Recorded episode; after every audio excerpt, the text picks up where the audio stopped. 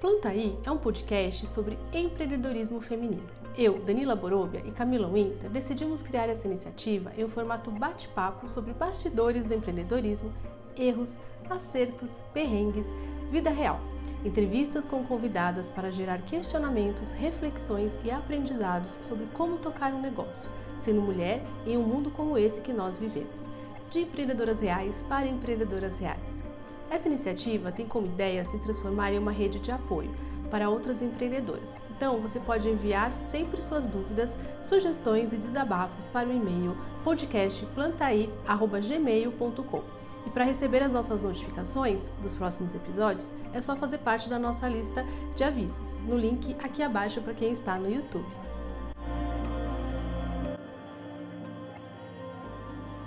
Muito bem-vinda a mais um episódio do podcast Plantaí e hoje é um episódio muito, muito especial.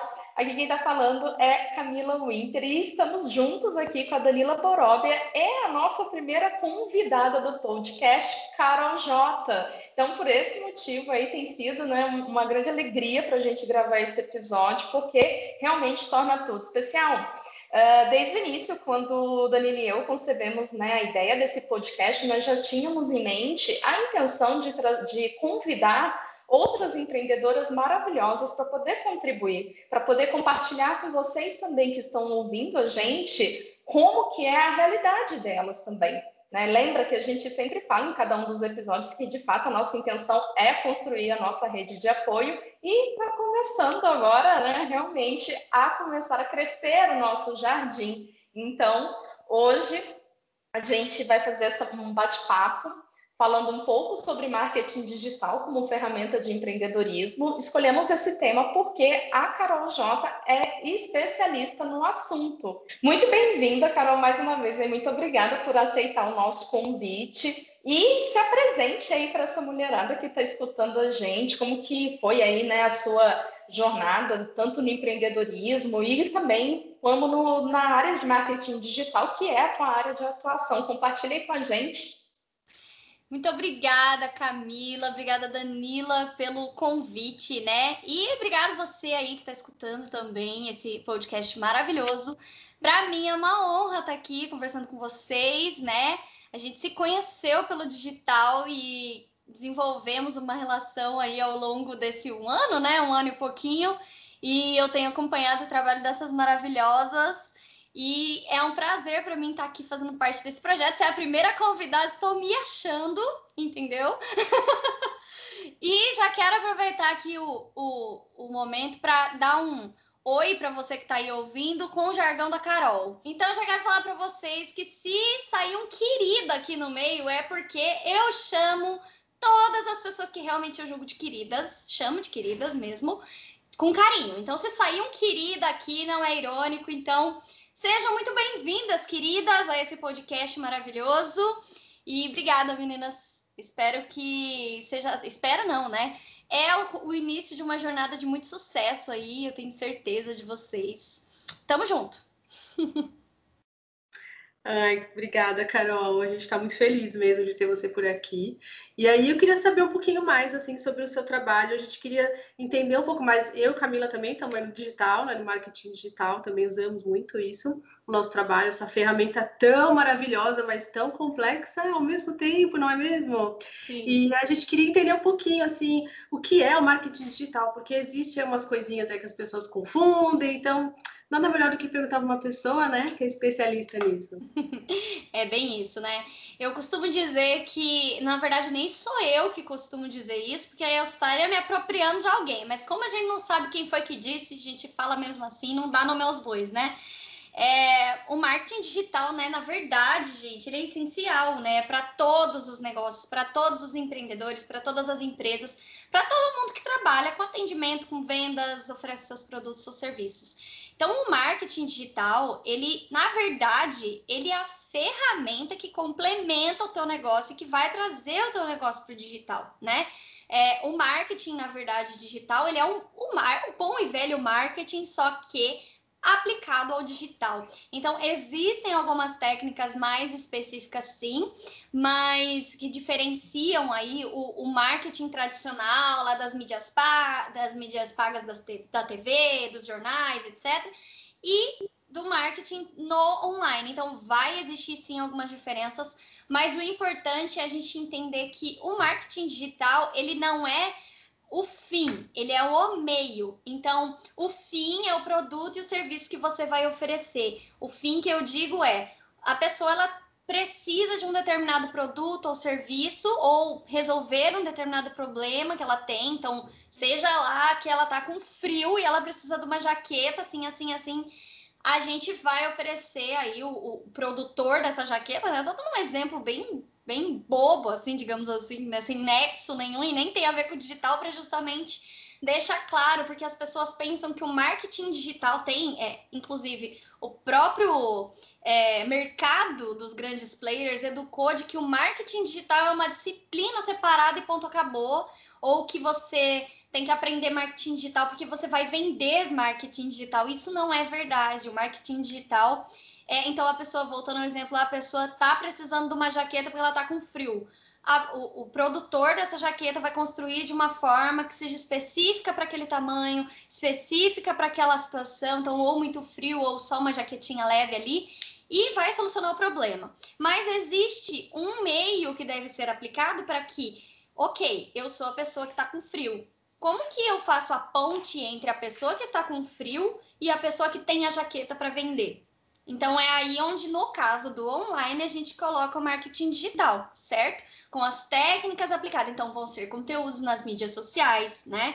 Porque hoje a gente está numa época, entrando um pouco numa área mais técnica, né? Hoje a gente vivencia uma época que no marketing a gente chama de B2C, né? Ou B2C, né? né? Que é o que? É um marketing voltado, é business to, né? consumidor, enfim, eu não sei o inglês, né? Mas vamos lá, vamos lá que o inglês aqui não é o foco.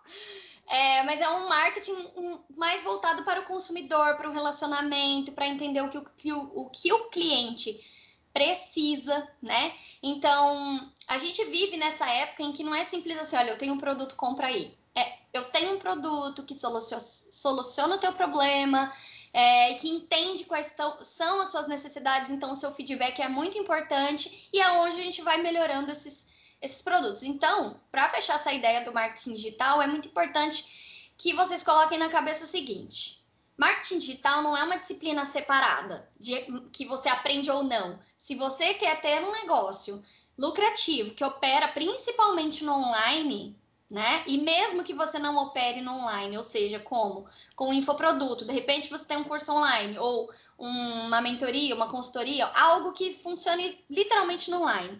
Às vezes você tem um, um, uma loja física e você precisa, você quer aumentar suas vendas? Vai para o digital, porque as pessoas estão voltadas os olhos, estão voltando seus olhos para o tempo todo para as redes sociais, o tempo todo para o digital. Então, é onde a gente usa o, o marketing digital para chegar, para fazer essa ponte do estou oferecendo algo que possa te interessar, né? E aí, através do algoritmo, enfim, são umas coisas bem técnicas que eu acho que nem vale a pena falar tanto disso, mas eu acho que o mais importante é entender que se você quer ter um negócio, digital ou não, de sucesso hoje, e o que seria sucesso? Porque é muito relativo para cada pessoa, né?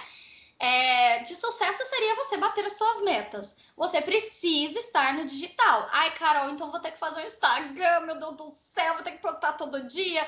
Não necessariamente. Talvez a estratégia que você tenha que aplicar, e é isso que você vai aprender no marketing digital, seja menos cansativa do que uma pessoa que quer ser uma influenciadora, por exemplo. Essa pessoa é, as influenciadoras, elas indicam produtos, elas têm um olhar, elas têm um público que atende determinada demanda. Então, as marcas chegam nela e falam: olha, o blogueira de cabelos, eu quero que você apresente aí o meu produto.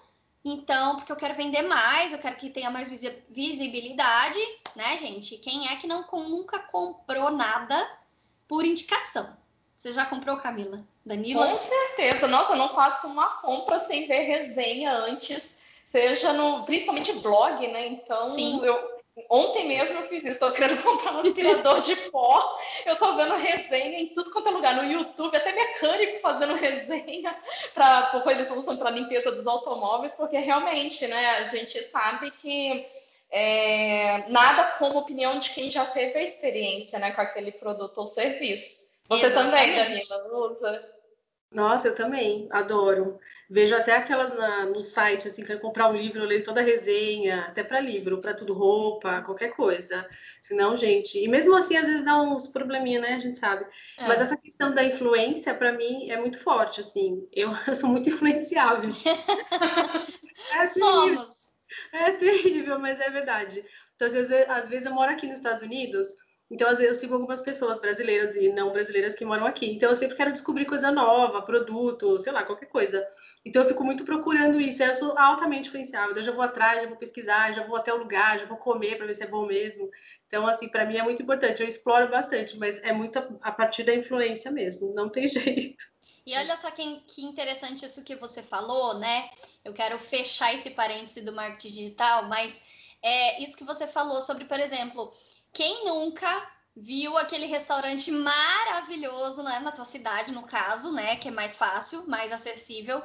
Que o fulano de tal foi lá e você falou, mano, quero comprar, quero, quero experimentar isso. E às vezes você chegou lá, nem era tudo isso, porque a gente vai com uma expectativa tão alta que, né?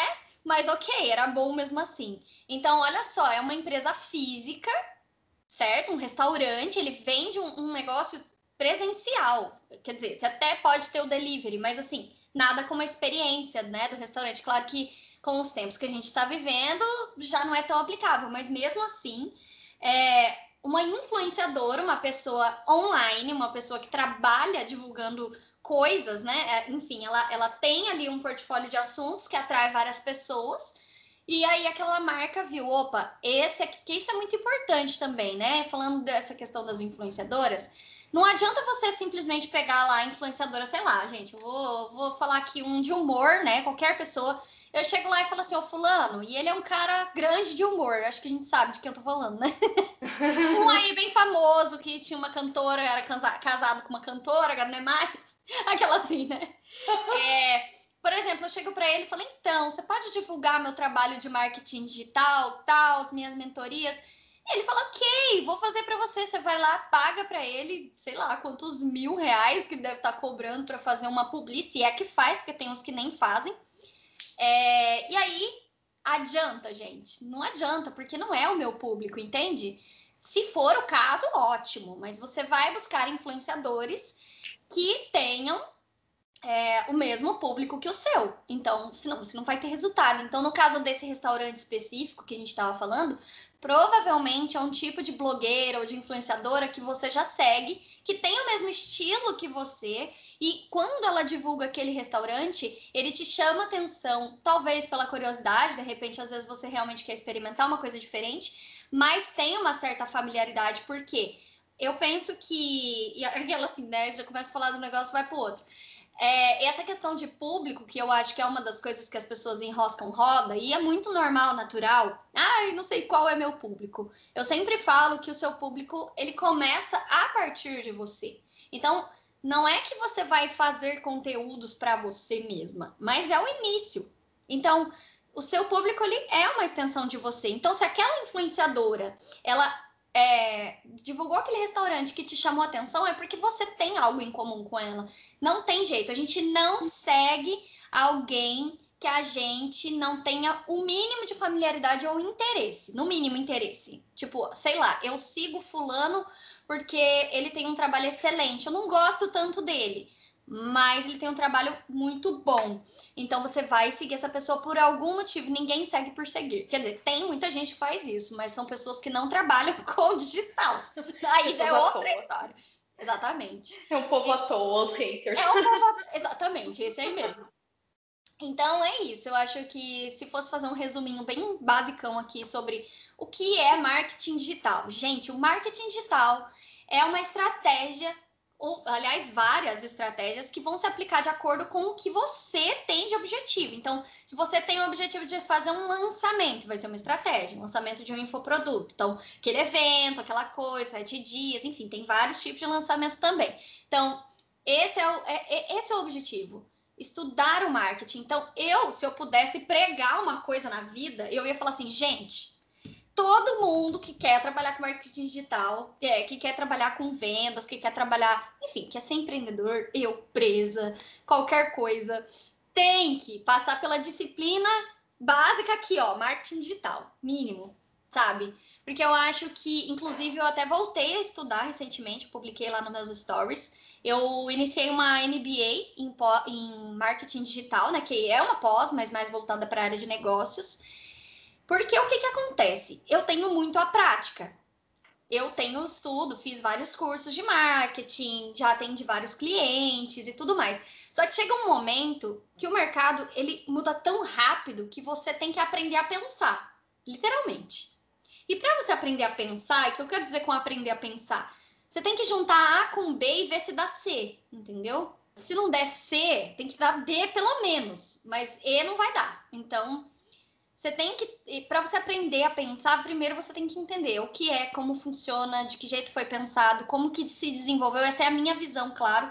Mas eu penso que às vezes a gente voltar para o básico, para arroz e feijão, eu poderia ter escolhido um curso, eu falei disso até nos meus stories, até inspirou. É, eu acho que às vezes a gente tem que voltar para o básico para entender o, o, o simples ali e desenvolver o novo. Às vezes a gente fica ali fazendo vários cursos, cursos, cursos, que eu acho que é o que acontece. É, eu poderia ter escolhido um curso de marketing digital de vários players que tem, que são muito bons na internet, tem, tem mesmo. Só que o que, que acontece, gente? Nada como entender o fundamento do negócio. O rolê mesmo, sabe? O rolê do negócio. O, o que, da onde que surgiu, né? Porque cada player desse vai trazer um, uma prática e teoria, só que ele não vai te contar como que ele chegou naquele pensamento. Então, é, para mim, eu acho que marketing digital tinha que ser essa, essa, essa, como fala? Essa disciplina obrigatória que todo empreendedor deveria fazer, só que eu acho que cada um tá numa jornada. Então, você de repente começa por um curso gratuito na internet, a outra já começa podendo pagar um mentor, que, aliás, é uma, uma das coisas que eu acho que mais encurta caminho, porque você já vai para a prática. Eu estou fazendo o contrário, eu comecei com a prática, o contrário, assim, que eu até julgo bom, né? É, comecei com a prática, agora estou indo para o teó teórico. Só que eu estou indo com um olhar diferente do que se eu tivesse ido para o teórico para depois ir para a prática. Até porque a gente fica ensaiando, ensaiando, ensaiando, nunca tá bom, sempre tem que estudar e não aplica. Então, quando você já aplicou e tá só buscando preencher as lacunas, eu acho que você consegue pelo menos não travar, entendeu? Uhum, não, mas é isso mesmo. Não é? É. Então, então é isso. É marketing Ai. digital é vida, gente. Se você quer ter um negócio, se você quer ter seu negócio, marketing digital é o, o, a ferramenta que vai te ajudar a entender qual estratégia é melhor para você. É isso. Então, meninas, eu também super concordo com a Carol. Eu também fiz meu MBA faz uns 10 anos já. E quando eu fiz meu MBA, gente, nem se falava de marketing de conteúdo. Esse que a gente faz no Instagram, não se falava disso.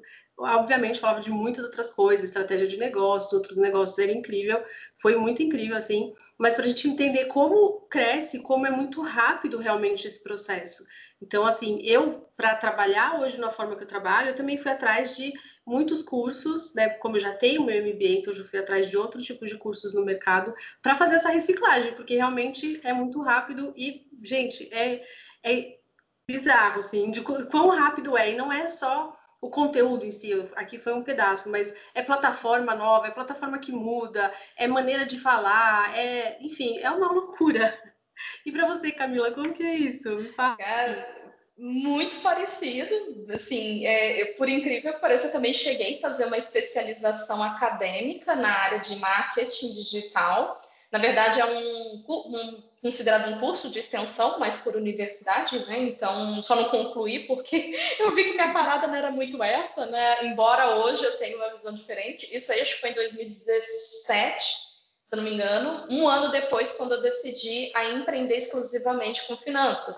Porque, exatamente como a Carol colocou, o meu sonho, quando eu comecei, eu já empreendia antes, mas quando chegou em 2016, eu tinha a ideia de realizar o meu sonho de trabalhar de casa. Então, eu sabia que para que isso acontecesse, eu deveria lançar mão de todos os recursos da internet. E aí eu falei, bom, até hoje eu só sei usar para pesquisar as coisas no Google, vídeo no YouTube e ver resenha aí das influencers na hora de comprar uma maquiagem. Então, vamos usar essa parada aqui para outra coisa. E aí, é, fazendo essas, esse curso específico de extensão com, com um ex-diretor da FGV de Curitiba, inclusive, uma pessoa bem conhecida no mercado, eu pude perceber que é exatamente o que a Carol colocou.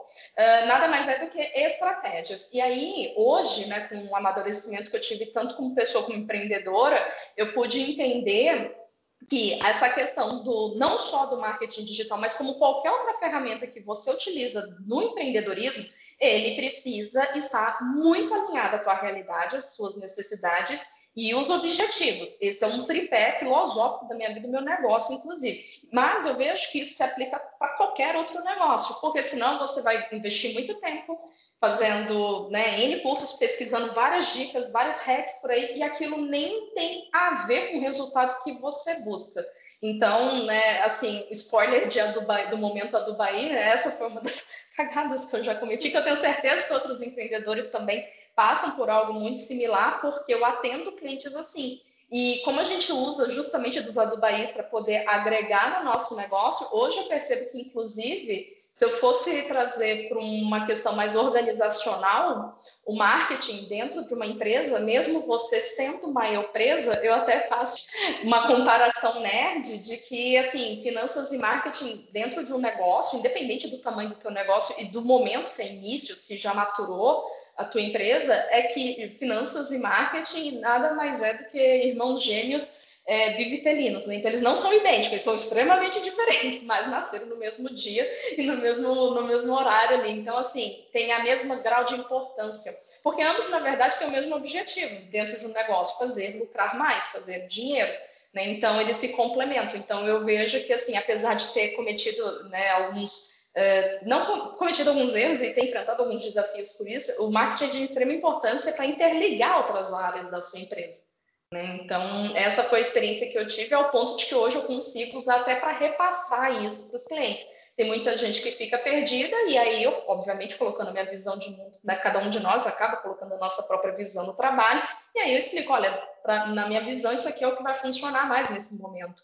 Né? Então, eu vejo que, de fato, isso seria o ideal para cada empreendedora que está escutando a gente avaliar. Eu preciso dessas ferramentas de marketing, de gestão de marca, de finanças, de estratégias, de networking, tá? Tem N. Quais dessas vão ser realmente adequadas? E assim, gente, spoiler, só aplicando, só testando para saber. É ou não é, Carol?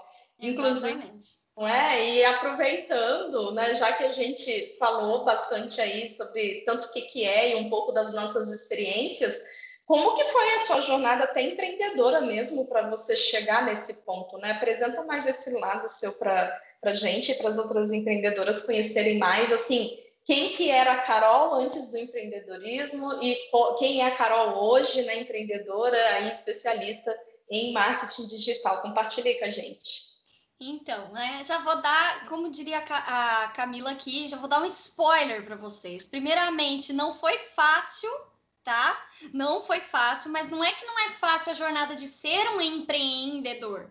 Não é fácil ter coragem de se tornar um empreendedor, na minha visão, né? Porque eu, por exemplo, né, tenho mais ou menos aí uns. Olha, eu perdi as contas, mas acho que tem uns quatro anos oficiais aí de que eu trabalho nessa área, né? De que eu realmente comecei a querer isso. Eu nunca na vida pensei em trabalhar em casa, nunca na vida. Eu, assim, eu pensava assim, tá, sou funcionária, beleza, preciso arrumar um grande emprego numa grande empresa, tanto é que eu fui fazer a DM, né? Na verdade, eu, eu, eu queria fazer marketing, né? Eu vou, vou voltar a história aqui rapidinho, vou resumir para vocês. É, quando eu saí da faculdade, da faculdade não, quando eu saí da escola, né, do ensino médio, eu não sabia o que eu queria fazer. Assim, todo mundo, ah, eu quero ser advogado, ah, eu quero ser. Eu não sabia o que eu queria fazer, eu não tinha ideia. O que, que eu fiz? A minha mãe só falou assim: você vai fazer vestibular. E tanto que eu tava me, me, program... me preparei para o vestibular. Mas saber o que eu queria fazer, eu não soube até o dia do, da inscrição. Aliás, eu continuei não sabendo, eu só fiz a inscrição mesmo. Mas aí o que, que eu fiz? Eu peguei com uma, com uma vizinha que a gente tinha na época, porque acreditem ou não, naquela época a internet não era tão acessível assim. Então, eu fui na vizinha que trabalhava e tal, e, e eu falei, olha, eu não sei o que eu ia fazer. E era o último dia para fazer a inscrição, e eu, e agora? É, eu, eu sempre tive alma de artista, né? Eu tive banda, eu tive, enfim, já cantava naquela época. Na verdade, era um projeto de cantora, mas, enfim, essa aí fica para outro momento, né? Se as pessoas quiserem mais spoiler, pode ir lá no meu Instagram, fica à vontade. De vez em quando apareço cantando lá, tudo errado, mas eu gosto, então vocês que lutem. né? Enfim, é... não, brincadeira, gente. Ainda sou cantora, tá? Mas hoje de um jeito diferente. Vocês vão entender por quê e como assim. Naquela época eu achava que se eu não fosse ser cantora, que se eu não fosse ser artista, tinha que ter uma boa profissão e pronto, acabou e levar isso como um hobby, mas de um jeito pesado. Então, é, acabou que eu falei, tá, então quero fazer artes cênicas. Minha mãe, quê? Artes cênicas? Não, pelo amor de Deus. Isso aí não dá dinheiro. É a realidade, gente. Talvez, não a realidade de que não dá dinheiro, eu não sei, tá? Porque eu não estou nessa área inserida. Eu acho que dá, porque senão os atores globais não estariam ganhando milhões, né? Então, deixa abaixo essa parte. Mas enfim, não não fiz, não, não era aquela coisa latente. Eu só queria, sempre quis ser aparecida, entendeu? Então eu escolhi, eu queria fazer artes cênicas. Aí minha mãe, ah, artes cênicas não. Aí eu falei, então música, né? Porque música, né? Tal. Daí minha mãe, hum, música não dá dinheiro, né? Acabei casando com o quê? Com um músico. Daí no nariz dela.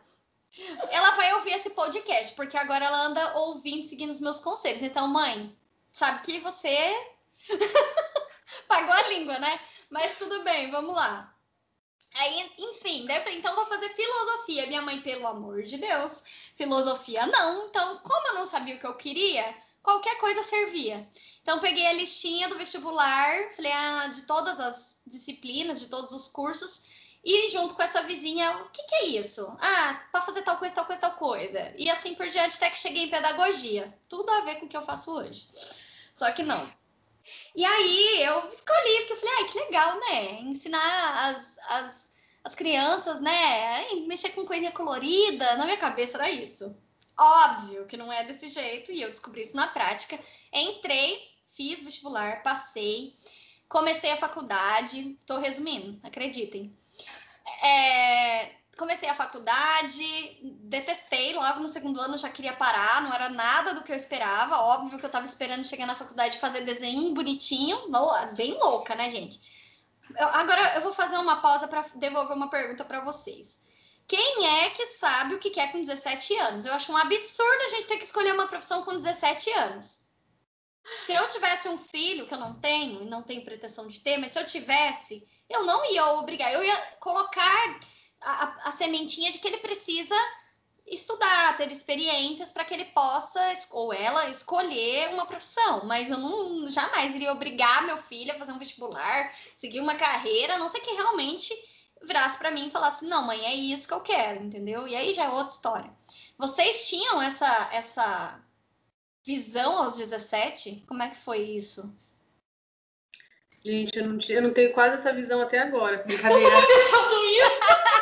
ontem eu fui dormir, falei pra, ontem, ontem, antes de dormir, virei pro meu marido e falei assim: eu acho que eu tô começando a entrar no meu inferno astral, porque agora, em, agora não, em agosto eu faço aniversário. Aí ele virou e falou, porque eu tô com crise existencial, eu não sei o que eu quero da vida com 36 anos de idade. Não, é. Então, e é isso, né? A gente adulto não sabe. O que você falou, olha, achei, apesar de não ser tão diretamente a ver com, com o assunto em si, é um puta do recado, porque a maioria das ouvintes aqui provavelmente são ou querem ser mães. E, e aí, assim, é isso uma coisa que, putz, eu nem sou da. Quem sou eu para falar porque eu não sou da psicologia, mas eu sou filha. Então, assim, o adulto nem sabe o que quer, mas existe que a criança saiba, né? Que o adolescente saiba. Para mim, tipo, é um cúmulo do absurdo. Muito bom essa sua colocação, parabéns. Enfim, né? Recado dado aí para as mães de plantão, inclusive a minha que vai estar tá ouvindo esse podcast, tenho certeza. Depois ela vai comentar aí, porque eu vou obrigar ela a comentar, botar as caras dela aí. Mas enfim, torturas à parte. enfim, gente, aí comecei essa faculdade, aí pularam-se muitos anos, tá? Eu fiquei no terceiro ano, eu decidi que não queria mais fazer. Aí tranquei a faculdade, fui trabalhar, trabalhei de vendedora, um monte de coisas. Mas aí no outro ano seguinte eu voltei, porque eu achava um absurdo não terminar a faculdade, aquela coisa de crença, né? E aí é, eu fiquei três anos empacada no terceiro ano, porque assim, eu começava o ano, não, agora eu vou terminar. Eu tenho o TCC pronto, vocês têm noção? Prontinho. TCC pronto, eu fiz sobre musicalização na educação infantil. Então, tipo, meu, prontinho. Se alguém quiser comprar, me chama. Ai, gente, e é isso. Então, a moral da história dessa questão da faculdade é justamente essa. A gente não, não tem que se cobrar por não saber o que a gente quer, porque justamente a gente vai passar a vida toda tendo fases, na minha visão. Eu, eu pensava assim, eu tenho um fogo naquele lugar e eu não sei o que, que eu faço, porque cada hora eu quero uma coisa de um jeito, né? E, e, e assim, a, a, gente não foi preparado, eu, não sei se existe uma preparação para esse momento, onde você descobre o que realmente você quer, aí você vai passando por uma jornada. Propósito, aí você tem que saber seu propósito. Ah, você tem que saber seus valores. E tá tudo bem, porque isso tudo é muito importante, isso fez total diferença na minha vida. Só que o que eu entendi é que cada momento da minha vida eu tive um, uma fase para ser vivida. E aí, seguindo para onde a gente quer chegar, que é como eu cheguei no marketing digital e hoje eu trabalho aí com uma empresa grande, né? Trabalho para uma empresa grande de São Paulo que fatura alguns bons mil reais, mais de mil, milhares de reais, né? Que fala alguns milhares de reais aí por lançamento é, que tem a ver com estudo. Então, por isso que eu estou aqui falando sobre a minha jornada de estudo e como que eu me desenvolvi nesse processo. Porque foi através disso que eu consegui estar tá onde eu estou hoje. E aí, enfim, decidi que não ia mais terminar pedagogia mesmo. Falei, né, mas eu vou fazer outro vestibular. Só que eu não sabia o que eu queria fazer mesmo assim. Fiquei na mesma situação. E meu pai, não, faz direito. É o sonho dele até hoje, tá? Que eu faça direito. Eu falei para ele que direito não dá, só esquerdo mesmo. E não quero direito, só esquerdo. E enfim, aí eu estudei para o vestibular novamente para fazer o direito, não passei, mas eu fiz o Enem e consegui uma bolsa é, integral para fazer ADM. Fui, fiz quatro anos de ADM. No último ano da faculdade, eu falei, vou trabalhar na área, vou buscar um trabalho na área de, de ADM, porque senão depois da faculdade eu não vou conseguir, né? E aí, é, eu acabei muito por acaso mesmo, fiz um freela no, numa loja que eu já tinha trabalhado num fim de ano, e quando eu tava indo devolver o crachá, um outro, o meu primeiro patrão que eu tinha trabalhado com 17 anos, 18, que eu era tipo office girl, entendeu? Só que trabalhava dentro do administrativo, né? Fui lá, conversei com ele, acabou que deu certo, encurtando a história. Eu comecei a trabalhar no escritório para ele e ele estava muito antenado com o Érico Rocha, inclusive ele já tinha feito o fórmula de lançamento. E aí, enfim, foi me apresentado marketing digital, mas o meu marido, que é músico, né? Sempre deu aula, sempre foi autônomo, empreendedor. Ele já estava estudando, mas meio que casou assim o momento onde ele chegou no Érico e eu também. E aí a gente conversou e fomos para esse leque. Eu falei, quer saber? Que legal, marketing, adoro marketing. Eu tinha uma coisa com marketing que eu nem sabia o que era, mas eu achava legal as pessoas que trabalhavam em agência, negócio de trabalhar de pijama. E, e na, na, minha cabeça era isso, entendeu? Trabalhar em agência, trabalhar com marketing, aquele negócio, tá, bobinha, né? Essa vai para Dubai no final. e aí eu comecei a entender mais disso. Eu trabalhei um ano e meio nessa empresa. E nesse meio tempo, é, a gente começou a estudar o marketing aquela, daquele jeito, comendo pelas beiradas, porque eu não tinha condições de pagar o Fórmula na época. Não tem até hoje. porque tá, tá bem salgadinho, né? E hoje também é o que a gente conversou, cada um vai saber qual estratégia funciona melhor. Então, tem, deveria, né, saber qual estratégia que você vai seguir. Então, você vai escolher um mentor aí para te guiar. E aí foi onde eu comecei. Aí fizemos o primeiro lançamento do meu marido. Eu não tinha nada a ver com isso, eu queria ficar atrás dos bastidores ali. Eu, para mim, tinha eu tinha uma visão de empregado e, tipo, aquela coisa bem guardada sete chaves. Eu nem imaginava, me imaginava sendo a pessoa que eu sou hoje. E aí eu fiz, a gente fez o lançamento dele, fizemos uma venda, mas a gente quase morreu de felicidade, porque ele falou assim, a gente fez uma venda, não fizemos tráfego, não fizemos nada, foi uma coisa, tipo, meio, né?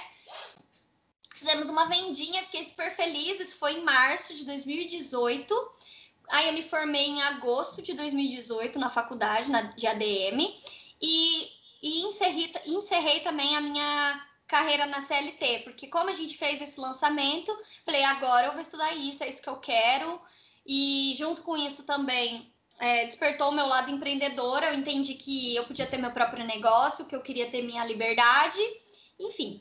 Por, daí nasceu. E aí foi muito rápido, dali para frente, porque desse lançamento em, em, em, setembro, a gente fez de novo, deu ruim, não vendemos nada, e fiquei naquela inércia, aquela coisa, ai, não vale nada, não sei de nada. Fiquei estudando, estudando, sem emprego, né, a louca. Acabou o seguro-desemprego. E aí eu conheci é, o Ícaro de Carvalho em agosto de 2019 né? É, e falei assim, meu, essa é minha última tacada. Se não sair nada disso, desse negócio aqui, eu desisto, vou fazer outra coisa. E aí ele me deu uns bons uns tapas na cara na época. Eu falei, ah, vou fazer. Fiquei animada, voltei a estudar. Quando foi em setembro, eu conheci uma outra é, player do mercado, que de quem foi onde eu comprei, que inclusive é para quem eu trabalho hoje. Olha só. E aí é, eu comprei, ela falou assim: não, não admito isso. Você, é, não, com todo esse talento, tudo isso que você me contou, não ter vendido nada. Eu garanto para você que se você comprar o meu curso, é aquela coisa, né, gente? Eu tô resumindo o, a conversa. É, você vai ter um retorno do investimento muito rápido. Eu falei, então tá, porque eu não tenho condição de pagar. E aí eu não sei qual santo que, que baixou nela, ela parcelou em 10 vezes na amizade para mim porque eu não tenho, não tenho cartão de crédito até hoje, né? Não, não, não, não, enfim, um santo desceu lá naquela mulher naquela época. E aí foi em setembro eu comprei o curso, em novembro eu montei o meu curso, já nem era o foco meu marido mais, e fiz o meu primeiro lançamento. Deu certo, vendi, fiz três vendas. E em janeiro, isso foi em novembro, em janeiro ela me chamou para trabalhar com ela. E foi quando eu me consolidei como profissional, porque eu entendi que o que eu sabia era suficiente para eu trabalhar para alguém, né? Então, hoje eu presto serviços de suporte para ela, ou seja, tudo que ela ensina lá, é, eu tenho é, a responsabilidade de atender as pessoas e ajudar as pessoas no suporte, né? E, dentre outras coisas, recentemente eu também fui promovida, digamos assim, né? É, aquela assim, a gente é prestador de serviço, mas é, uma das coisas que está aqui no nosso roteiro que a gente vai falar é sobre a expectativa, eu já quero entrar nisso. É, é a seguinte: você é prestador de serviço, mas no final, querida, você é funcionário, não existe isso, tá? Essa é uma das coisas que ninguém te conta aí no marketing digital, não existe isso. Ou você trabalha só para você, ou só para você que eu digo é quando você dita suas próprias regras. Agora, quando você está à mercê de um outro é, funcionamento, você passa a ser funcionário. É a mesma coisa, tá? Se iluda não. Não se iluda nas conversas dessas pessoas. No caso, eu tenho um relacionamento diferente com essa com essa pessoa, claro, né? Não é assim, gente. É um, tanto que eu tô um ano e meio, né, trabalhando para ela. É, tipo, era para ser, o universo falou, vai ser assim, eu vou fazer essa menina bater cabeça até ela chegar no marketing digital. E tamo aí. Hoje a gente tem é, a agência dos Jotas. É, então é isso. E aí foi onde eu cheguei hoje, né? Que eu trabalho, presto serviço para essa empresa de São Paulo. E também tenho aí as minhas próprias mentoradas, né? Que é a mentoria das queridas, as queridas VIP. Óbvio que esse nome não é muito criativo, mas foram elas que deram. Assim, não tá muito no meu na minha alçada, não foi eu que escolhi. E, e é onde eu ajudo, né? Essas empreendedoras que estão começando, é, que estão perdidas na BR, como eu estive um dia, a enxergar o caminho delas, né? Mas enfim. E também tem a agência dos Jotas, que a gente fundou agora em janeiro desse ano, tá super recente. onde a gente presta serviços de tráfego pago e também é, páginas para lançamento e outras coisinhas, né? Faz um pouquinho de cada coisa que é mais personalizado o serviço de acordo com alguma necessidade, mas aí é uma prestação de serviços diferente, né, do que eu tenho com as queridas de mentorias e cursos e outras coisas que, que eu crio, dentre outros produtos, né? Então, é aquela assim, fazendo uma brincadeirinha aqui para você que está aí ouvindo.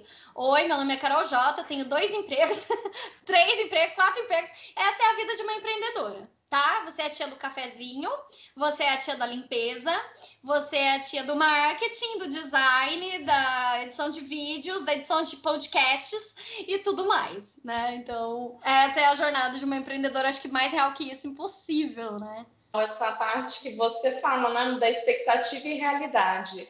É, isso, isso é a vida, né, real mesmo, de não só empreendedora, mas principalmente a vida nossa empreendedora, todo dia é uma expectativa, uma realidade diferente, né?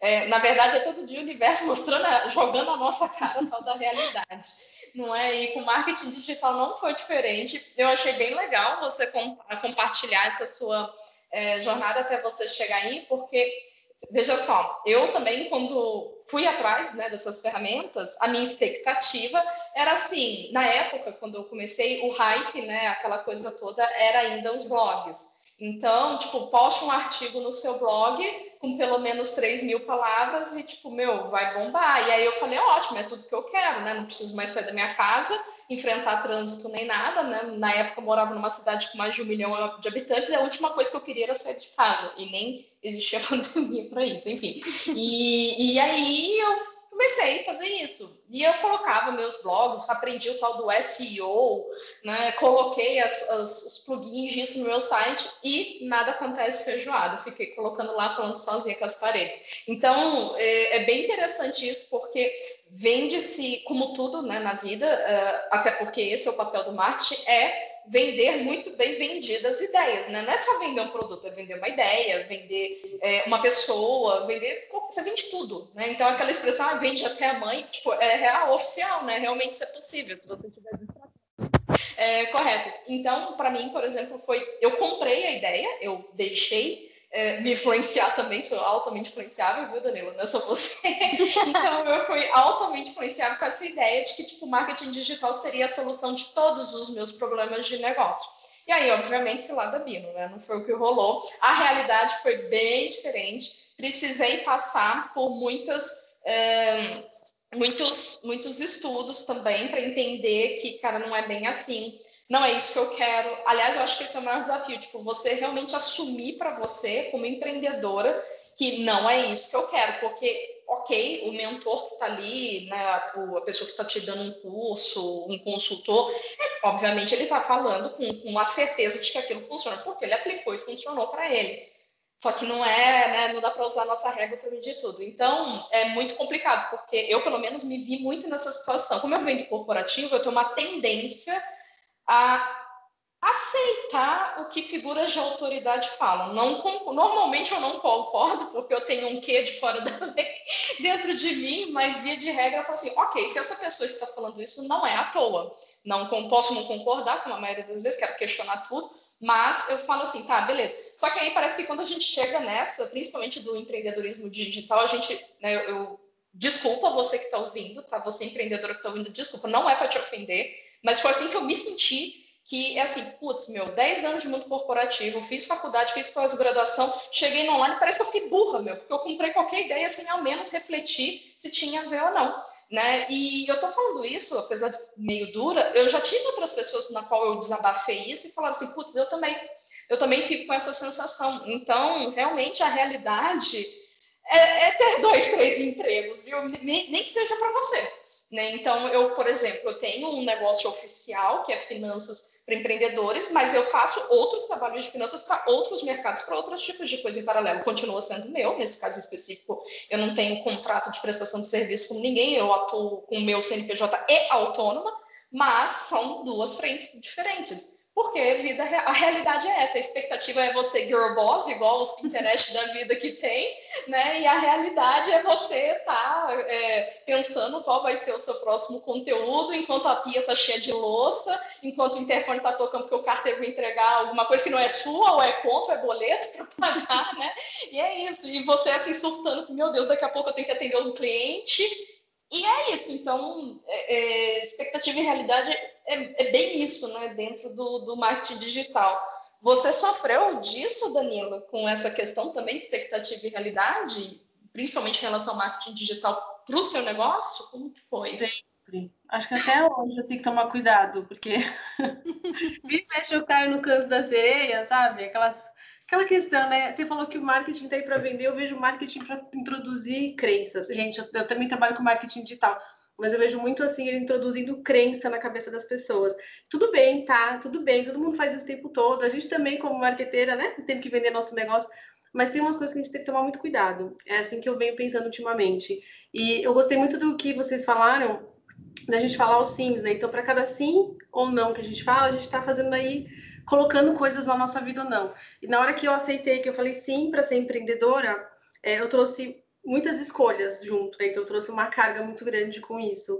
E a expectativa realmente, como você falou, de, de comprar um lançamento, para mim acho que esse é o mais latente, assim.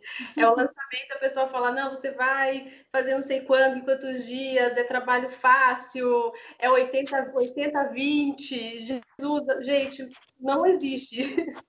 Não é assim. Isso é o canto da sereia, é a crença que estabelece aí pra gente, e a gente cai. E sair disso, para mim, é, é a parte mais difícil, porque conscientemente a gente sabe, não, isso não funciona. Só que tem um cantinho lá dentro, que eu não sei se vocês são assim, meninas, nem quem tá ouvindo a gente, mas que fica ali lá dentro e fala assim, mas então, mas e aí, não era fácil? Mas então, e aí, por que, você não tá? Por que, você não tá cheio de seguidor ainda? Se você tá fazendo conteúdo e live? Então, assim, é uma, uma guerra interna que você acaba travando contra você por conta dessas crenças que a gente coloca aqui dentro. E dissolver isso, nossa, dá um trabalho do caramba. Então, eu vejo muito isso, assim, quando eu fui empreender, é, a ideia era assim, ah, daqui a pouco, né? Gente, eu vim de startup, então a minha ideia, eu trabalhei numa empresa na internet de site, que eles eram uma startup, foi lá no começo, né, nos anos 90, que eles eram uma startup e receberam um aporte de dinheiro e cresceram. Eu trabalhei nessa empresa por quase 10 anos no marketing digital, eu era trabalhava lá é, como supervisora. E aí eu saí de lá e fui trabalhar numa startup. Então a ideia, que foi quase 10 anos depois, então voltou esse boom da, da startup. Então a ideia era criar um projeto, criar uma empresa grande, assim, num tamanho bacana e vender, ou conseguir investidor. Então eu ia atrás de investidor e tal. Então, só que, sim, gente, foi um, um boom, né? De novo, foi uma bolha que aconteceu. E eu não quero me estender muito no assunto aqui, senão vai virar um outro, um outro assunto de podcast. Mas, é, então, assim, você já vem, já vem nessas expectativas, tá? Então, você pode conseguir investidor, tá? Então, você pode conseguir crescer. Então, assim, aí já são outras crenças que alimentam essa outra crença que depois, quando eu fui empreender sozinha, é, que eu consegui falar, ah, então, olha que legal, eu vou conseguir, vou lançar meu produto, vou escalar, que é o que todo mundo fala, porque não, você não ganha dinheiro. Uhum, é o que dizem, né? É. é. E aí você vai nesse processo, nessa expectativa toda, e quando você vai ali para a realidade, não é assim, é igual a Carol falou, a gente tem que o quê? fazer edição, né? Faz o, faz o post, ou seja, aquela vontade, aquele desejo, aquela expectativa toda de que você ia sentar aqui na cadeira, ia só atender os seus clientes, que na verdade essa é a minha vontade, não sei de vocês, mas eu só queria atender as minhas meninas, minhas clientes. É, não é bem assim. Então, atender cliente acaba sendo menos do que todo o resto. Todo o resto toma toda a minha vida, toma toda a minha agenda. E é bizarro isso, é bizarro. Mas assim, faz parte. Não tô reclamando, gente, pelo amor de Deus. É, eu gosto, eu gosto de empreender, eu gosto de ter essa liberdade. Tem uma liberdade? Tem, mas tem um preço. Né? Então, assim, a, a expectativa é, é, e a realidade é essa. Eu tenho uma liberdade, mas tem um preço que eu pago por isso. Então, mas para mim tá bom, para mim tá tudo bem. Então, se tá tudo bem para você também que tá aí do outro lado, não tem problema, tá, gente? A gente só tá batendo um papo.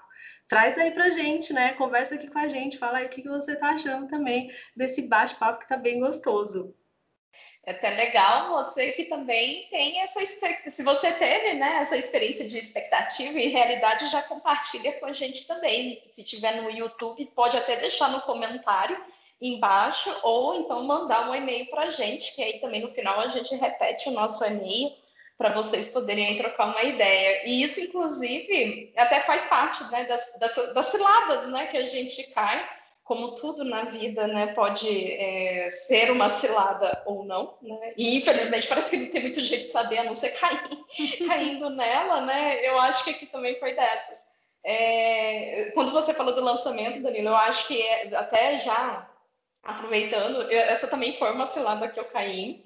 Não, nunca achei que escalar fosse fácil, porque assim, como vamos dizer assim, a sorte, vamos assim dizer, é que como eu venho da área financeira, eu, o conceito de escala, ele é um conceito financeiro que, infelizmente, foi um pouco de, deturpado dentro do, do mercado do empreendedorismo digital, do marketing digital, mas eu, eu já tinha entendido de primeiro que quando falou assim, ah, escalar o seu negócio é, fazendo lançamento, eu falo assim, gente, isso não é escalar, porque quando você vê a real do lançamento, tanto que você precisa investir, e não é só o dinheiro, é investimento de tempo, você precisa contratar pessoas você descaracteriza o conceito de escala. E aí, você, empreendedora que está ouvindo, para não cair também nessa cilada, só para momento nerdice aqui, a escala dentro de um conceito financeiro, que é o que você e eu, e tanto a Carol e a Danila aqui também buscam em termos financeiros, é o quê? É lucro. Então, para ser considerado escala, você precisa conseguir aumentar as suas vendas, mas mantendo o seu nível de investimento. É quase, tipo, é quase assim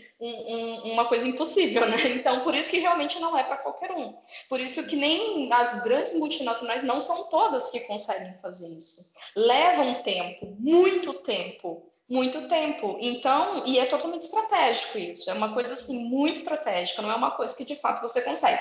Então, essa questão de escala, eu não caí tanto assim nessa cilada, mas a minha cilada, momento cilada de marketing digital foi assim meu, você vai fazer o lançamento, pelo menos cinco dígitos você vai faturar. E no meu primeiro lançamento eu não vendi nada. Não, mentira, o primeiro lançamento que eu fiz, é, que eu fiz, eu fiz uma venda, e aí depois eu fiz o tal do um downsell, que é tipo o momento aquele filme Origem, sonho dentro do sonho. Então é tipo venda dentro da venda, lançamento dentro do lançamento. Que aí o tal do downsell foi vender um outro produto para o mesmo público, de um, um produto diferente e tal. E aí eu tive um pouquinho, é, não cheguei a ficar num prejuízo prejuízo financeiro tão grande fazendo isso, até porque eu não investi tanto assim. Mas essa foi uma das maiores ciladas que eu caí. Você, Carol, e seus clientes tiveram, assim, caíram em alguma cilada bizarra desse tipo, assim, nossa? Olha, falando dessa questão de lançamentos, que eu acho que tem tudo a ver com, com o tema aqui, né? Principalmente, eu quero fazer uma pontuação aqui. Eu vou falar da maior cilada, que é o que eu caí. Depois eu vou falar as ciladas que a maioria dos meus clientes caem, né? Aliás, eu acho que quase todo mundo já caiu nessa. Mas essa questão dos lançamentos, para fechar esse parêntese, é, é assim: essa questão da escala faz total sentido. É, e assim Gente, para você fazer um lançamento de muitos dígitos, e sim, eu caí nessa cilada também, é, você precisa fazer muitas outras ações, a não ser que você tenha o negocinho lá virado para a lua, né? Porque não sei, existem, existem sim, gente. Existem sim. pessoas que têm algo a mais, eu não sei ali, talvez uma lábia extra na hora de vender, porque não é possível né? E é uma questão assim muito técnica para complementar isso que a Camila falou, que 100% valida, né? É, quando você começa, vamos falar de lançamentos sem nenhum, como se fosse tudo lindo, tá? Só para explicar aqui. Você vai lá, faz o seu primeiro lançamento e vende, sei lá, para 10 pessoas, tá? Vamos, dar, vou dar um exemplo aqui. Então faz de conta aí, imagina na tua cabeça. Você faz o seu lançamento, você faz lá sete lives, vamos lá, em sete lives, blá blá blá, o mais clássico, né? Sete lives gratuitas, tal, tal, tal, e você abre é, 10 vagas e vende as 10 vagas. Ok. No próximo lançamento, sei lá, daqui dois meses, três meses, você faz o mesmo processo é, para vender 20. Então, teoricamente, você estaria escalando se você vender. Porém, algumas coisas acontecem no meio do processo. E assim, eu nem vou adentrar nesse assunto, mas eu quero fazer esse, esse exemplo bem pequeno, tá? Tipo, de um lançamento para o outro. Eu vou, vou lá e invisto 100 reais em tráfego pago, por exemplo, tá? E eu fecho, gente, não é essa a realidade, tá? É muito mais do que 100 reais para você ver. É que eu quero dar um exemplo de valor baixo aqui e que fique fácil de imaginar. Mas assim, ó, para você fechar um grupo, supondo que seus anúncios estejam maravilhosos, supondo que sua página de captura, que é aquela página do evento, seja maravilhoso, seu produto esteja irresistível, não vai gastar menos do que 300 reais. E eu tô sendo muito legal aqui, hein? Muito legal. É, o mercado muda, que é o que eu falei desde o começo, então isso vai variar de, de negócio para negócio, de pessoa para pessoa e desses outros fatores. Então, mas vamos voltar para o exemplo dos 100 reais, que é só para exemplificar aqui.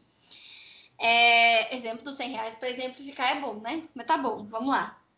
É, então, sei lá, eu gastei 100 reais no meu primeiro lançamento, enchi um grupo lá com 200 pessoas, 250 e vendi para as 10 vagas que eu queria. Arrasou, porque o meu curso era 997, eu ganhei 10 mil, certo? Então, colocando valor cheio, tá? Exclui aí as, as despesas, ó. É, é, é expert em finanças é a Camila, mas não é o foco aqui nesse exemplo.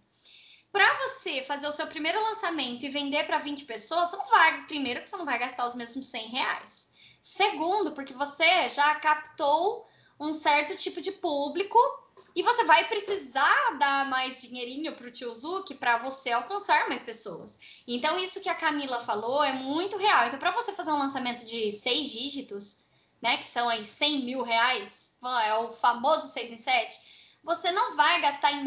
Como eu disse, existem exceções, mas são exceções. Entendam que o mercado ele está vendendo isso no digital, isso na mídia, na mídia presencial.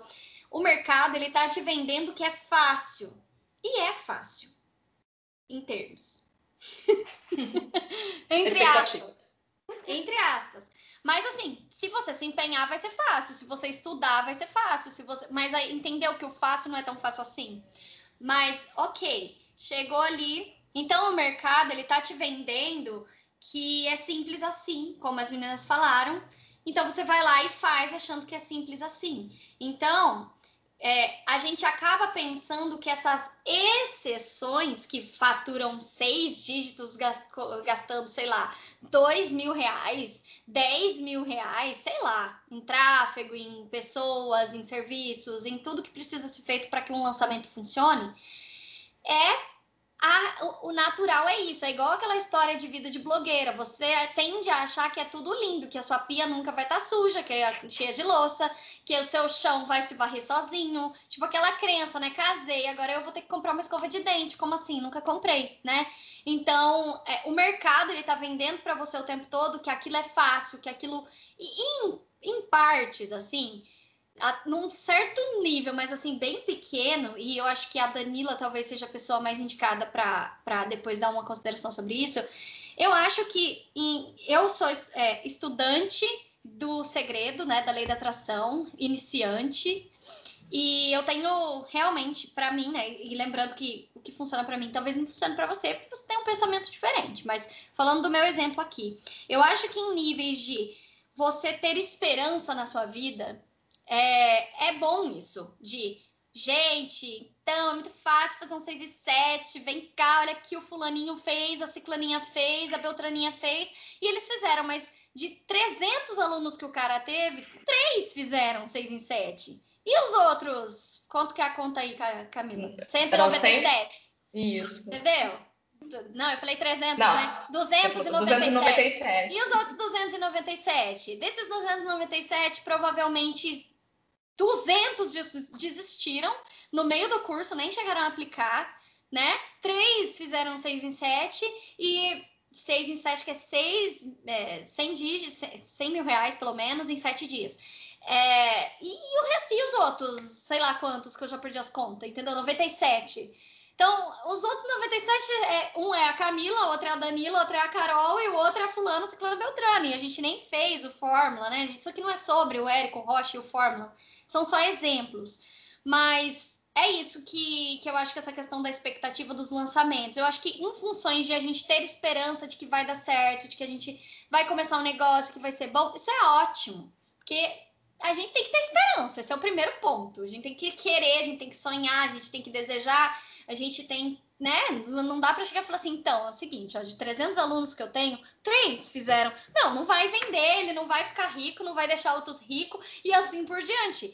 Então, é, mas essa questão da escala é isso. Para você fazer um 6 em 7, que é o que eu estava falando, tu não vai gastar 300 reais. Tu vai gastar não. pelo menos uns 50 mil. Então, pensa bem, de 100 mil reais, vai, vamos dar um exemplo.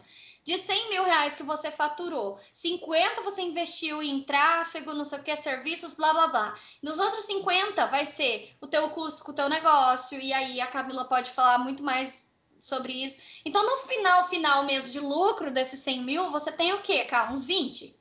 Ah, tipo, é... é que a gente até agora não falou do, do, pior de todos, o imposto, né? Exato, fora o imposto, entendeu? Então, ai, né? Carol, mas mesmo assim, 20 mil é muita coisa, eu quero. Tá, mas se fosse fazer 6 em 7, se fazer 6 em 7 fosse tão fácil, eu tinha feito, Camila tinha feito, uhum. Danila tinha feito e a, e a gente está aqui para mostrar para vocês a realidade. Isso não é para você sair correndo e falar, então não quero mais fazer, então eu não vou mais fazer. Você pode ser aquela pessoa que tem o um negocinho virado para a lua, só que você está aí hum, sem testar, sem pôr em prática. Então, primeiro passo, tenha esperança. Segundo passo, testa Terceiro passo, se você não for essa que tem o trequinho virado para a lua, faça uma consultoria com a Camila, por exemplo, que vai te ensinar a ter essa liberdade financeira, entendeu? E assim por diante, invista, invista, invista em você, invista no seu negócio.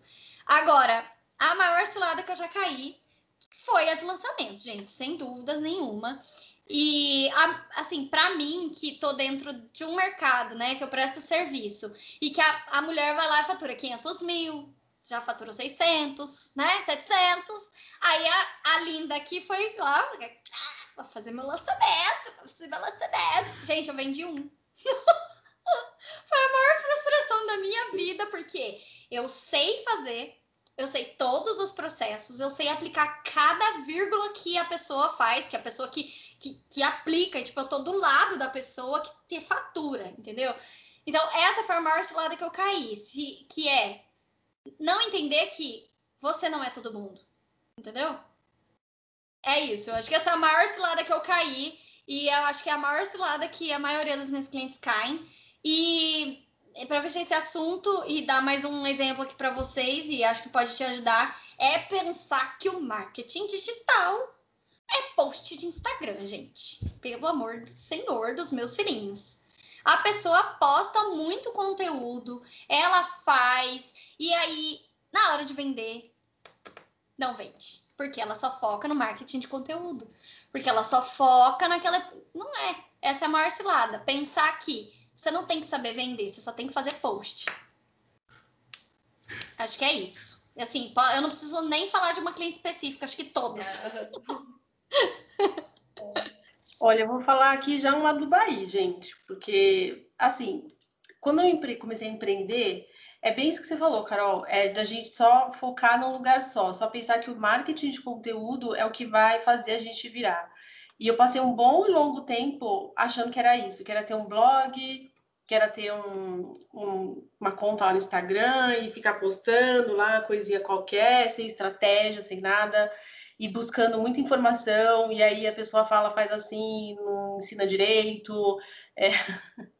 Gente, é cruel isso. E eu vejo assim, até minhas clientes também passam muito por isso, assim, elas têm muito receio. Fora que assim, tem um monte de cagação de regra, para ser bem sincera, com relação a tudo isso. E tem muita coisa que joga muito a culpa na pessoa que está fazendo. Enfim, é um, é um bololô sem, sem fim. É um bololô sem fim. Eu sei, nem vou entrar muito no mérito para a gente não se estender muito nesse assunto, mas assim, no começo, é, foi o que eu falei, eu fiz lá a, meu, meu, meu MBA e eu achava, ok, sei, né, tô aqui para o startup funcionava, não tinha essa questão muito de marketing de conteúdo. E aí eu parei, fiquei um tempo fora. E quando eu voltei para a internet mesmo, era o marketing de conteúdo, era blog, era Instagram que estava começando. Então, é, foi todo esse processo assim de tentar me adaptar nesse lugar, né? Encontrar, me adaptar. Ninguém falava sobre isso. Então, é, foi muito complexo. E é, é aquilo que eu falei, a gente vai introduzindo crenças ali que aquilo funciona, e você vai ouvindo que aquilo funciona. Enfim, na minha opinião, para mim, essa foi a maior do Bahia. E, e focar só num lugar só, entende? Focar só num lugar só, focar só lá no Tiozuki.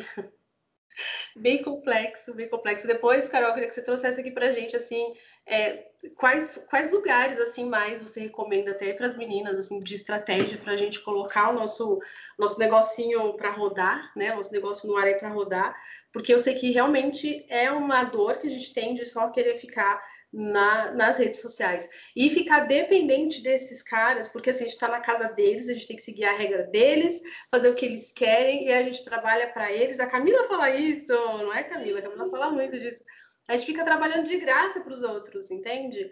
E, e aí no final, né, a gente sonha muito em crescer. O crescer hoje organicamente, o crescer usando tráfego, que seja, é, na minha opinião, foi a maior, maior do Bahia que eu já já, já sofri na vida.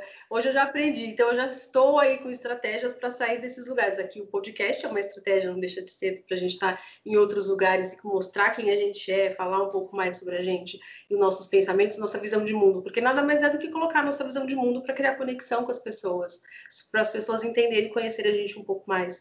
Mas é conseguir quebrar essa, essa redoma, sabe? A gente fica muito preso nesse lugar e, é muito dito isso muitas vezes. É, é, o mesmo lance do lançamento. É a crença do lançamento, é a crença do conteúdo. É só isso, é só isso. Porque eu não sei se você, querido ouvinte, é, sabe o que é um lançamento, mas é você colocar um produto seu no ar, geralmente é um produto mais, quando a gente fala em escala, são para mais pessoas, tem uma mentoria, ou um curso, ou, ou às vezes um, até um, um e-book, ou uma coisa assim, um pouco mais para grupo, não é só para pessoa um a um. Geralmente não é para um a um que a gente faz, né, meninas?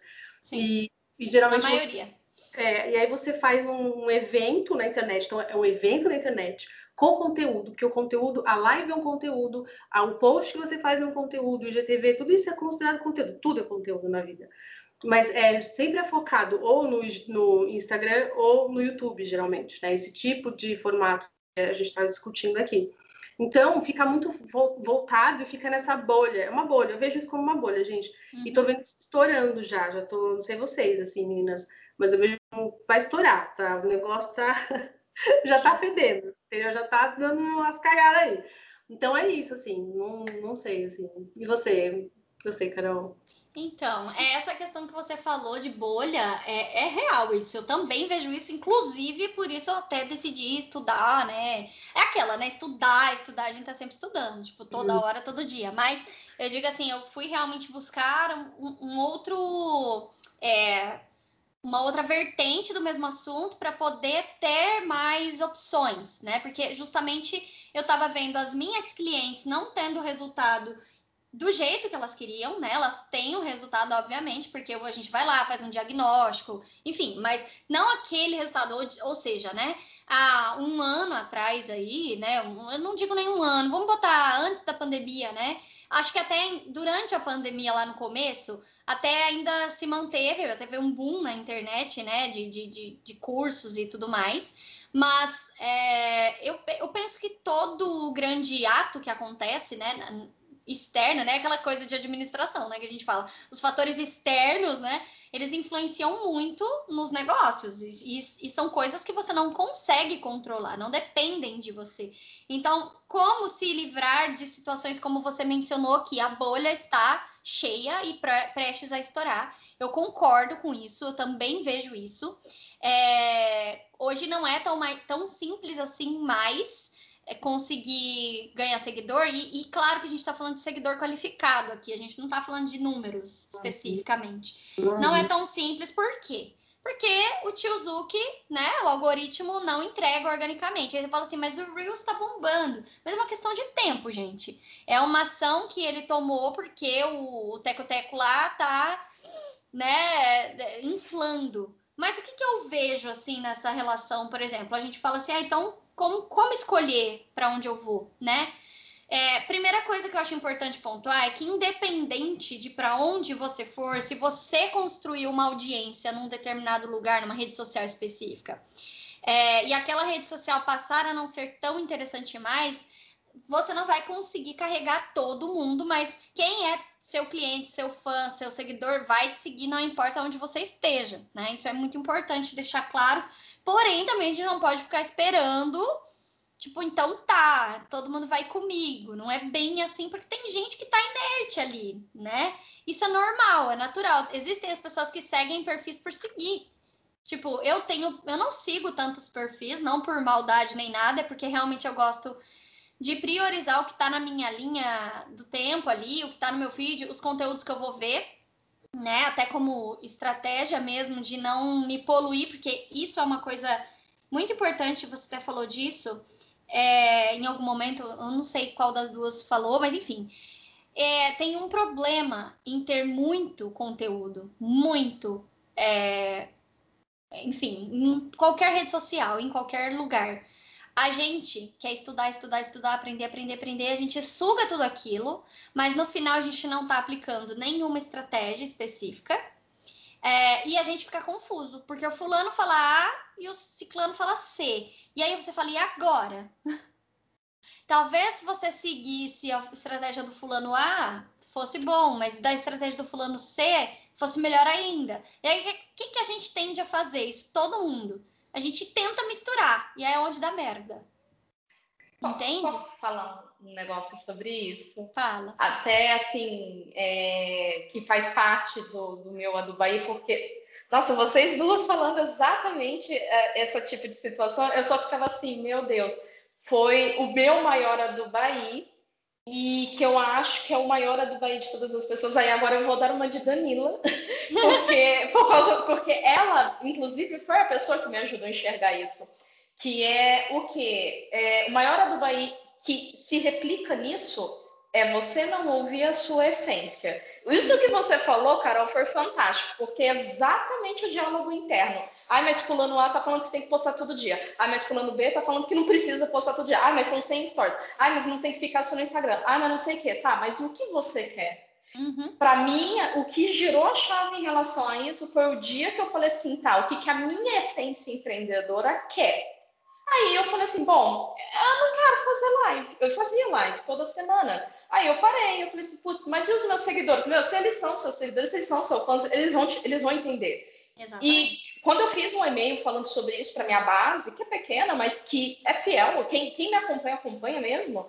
Até seu Chumo falou, tá tudo bem, é bem legal isso. Eu tenho, tem seguidora da Bahia que manda mensagem falando assim, ah, seus posts pararam de aparecer. Então é bem legal você ver que as pessoas você pode, não precisa de muitas, mas as, você precisa daquelas que realmente estão genuinamente interagindo com você.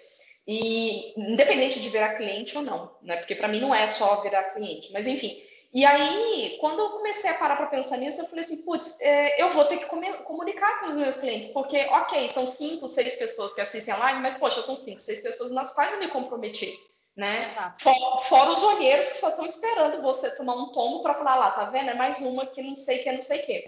Então, isso foi uma dor muito grande, foi uma do Bahia gigante, porque no início de conversa eu nunca quis fazer live. Para ser sincera, eu amo falar, falo mais que o homem da cobra, mas eu tive que passar por uma puta transformação para conseguir gravar um vídeo porque eu tinha traumas com esse tipo de coisa, que isso é assunto para um outro podcast, inclusive, né? Mas, é, enfim, foi um processo que, ok, cresci, mas assim, eu só fiz isso porque eu não dei ouvidos para minha essência. Eu dei ouvidos para o que os outros falavam. Você tem que aparecer, você é a sua marca, você tem que estar, tá, você tem que, tem que, tem que. Até que o dia que, quando eu entendi assim, não, eu não quero. Eu não quero passar todo dia, eu não quero gravar stories todo dia. E aí eu fiz isso agora nesse mês de junho. Eu faço questão de compartilhar isso porque eu sei que essa é a dor também de muita gente. Eu fiz isso morrendo de medo de que eu fosse perder seguidores, de que eu fosse perder clientes, que eu fosse ter o melhor, pior resultado financeiro do meu negócio. E, e isso começou no, no início de mês de junho. A gente está gravando no final do mês. E, surpreendentemente, o mês não acabou, e assim, de verdade, não é para gabar, mas para mostrar o contraste disso. O dia que eu ouvi a minha essência, efetivamente pus em prática, o que, que aconteceu? Foi o mês que eu tive o melhor faturamento do meu negócio desde quando eu comecei a empreender com, com finanças, sem fazer lançamento, sem postar todo dia, sem ficar aparecendo nos stories, falando o que eu queria do jeito que eu queria.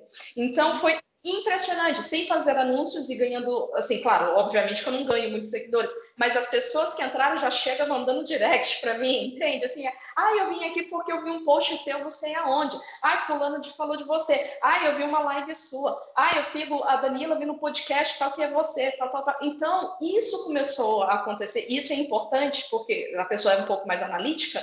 Então, o que que acontece? O nosso cérebro precisa da confirmação. Né? E, e aí, essa situação que eu vivi foi muito para confirmar. Eu tive medo, falei assim, ai, é, aprendi com a Danila, né, que eu preciso resgatar minha essência, trazer minha essência, mas e se? E se? O medo continua. Uhum. E aí, uhum. aquela frasezinha clichê que todos nós conhecemos, né? Ah, tá com medo, vai com medo mesmo. Então, fiz. E nesse aspecto deu bom. Então, até, né, assim, o, o Adubaí nosso, é sempre legal a gente reforçar que o Adubaí nosso, aqui no nosso contexto do podcast, é uma cagada que deu bom no futuro, porque afinal de contas a gente aduba as coisas para que elas cresçam, né? Então, então, realmente foi nesse contexto. E apesar de, de, você ter dado esse conselho também, eu gostaria, que eu achei excelente, né, né Carol, para as nossas é, para os nossos ouvintes aqui, um outro conselho que aí, quem estiver passando esse desafio aí tem que falar é com a Danila, não é comigo, mas é assim, estuda a tua essência, o que é a sua essência empreendedora, né? O que, que você mesmo, mulher, realmente quer. Tua o intuição, que você né? quer, a tua intuição. Ah, eu não, não, não consigo ouvir a minha intuição. Conversa com a Danila, que aí você vai conseguir. Exatamente. Ouvir. Até quando você não quer ouvir, você vai ouvir. Ela estava me falando, ela estava me falando, ela tirou uma, um tarô para mim, que eu acho sensacional esse quadro lá no, no Insta dela, né? Do, do, do tarô.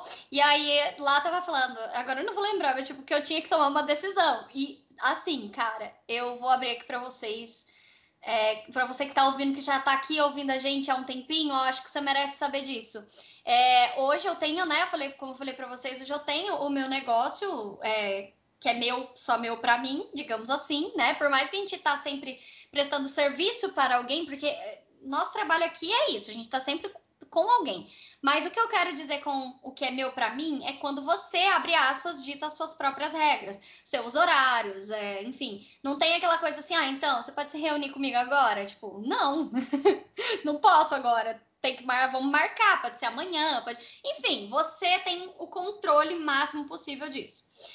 É, e quando você trabalha para alguém, prestando serviço para alguém de uma forma diferente, como eu presto para essa empresa na qual eu trabalho, não é muito assim, né? Como eu falei lá atrás, você, na verdade, é um funcionário disfarçado de PJ, entendeu? Mas ok, tá tudo bem, eu sou muito grata, a questão aqui não é essa. Mas o meu maior sonho é bater asas, né? Digamos assim.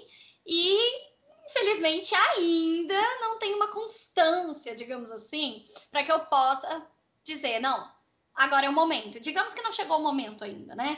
E aí a Daniela tava falando justamente isso para mim, né?